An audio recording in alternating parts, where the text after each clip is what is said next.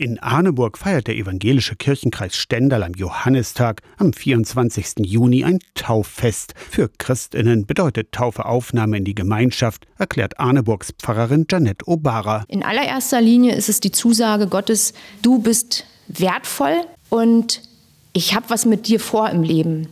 Es ist sozusagen das Jahr Gottes und hineingenommen zu werden in eine größere Familie. Mehr als nur in der Blutsfamilie, sondern in einer weltweiten Gemeinschaft. Johannistag erinnert an Johannes den Täufer. Laut der Bibel hat er Jesus im Jordan getauft.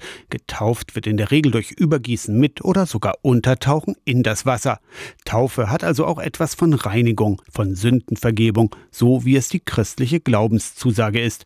Das Tauffest in Arneburg macht Taufe erlebbar. Nicht nur in der Kirche, wo das doch sehr von der Öffentlichkeit ausgeschlossen ist, sondern erleben wir auch im Rahmen dieses Stadtfestes für alle, die da auch mal schnuppern wollen und gucken wollen, was heißt das denn überhaupt? Trotzdem soll das Tauffest kein Taufevent sein, bei dem sich die Besucher ganz spontan taufen lassen.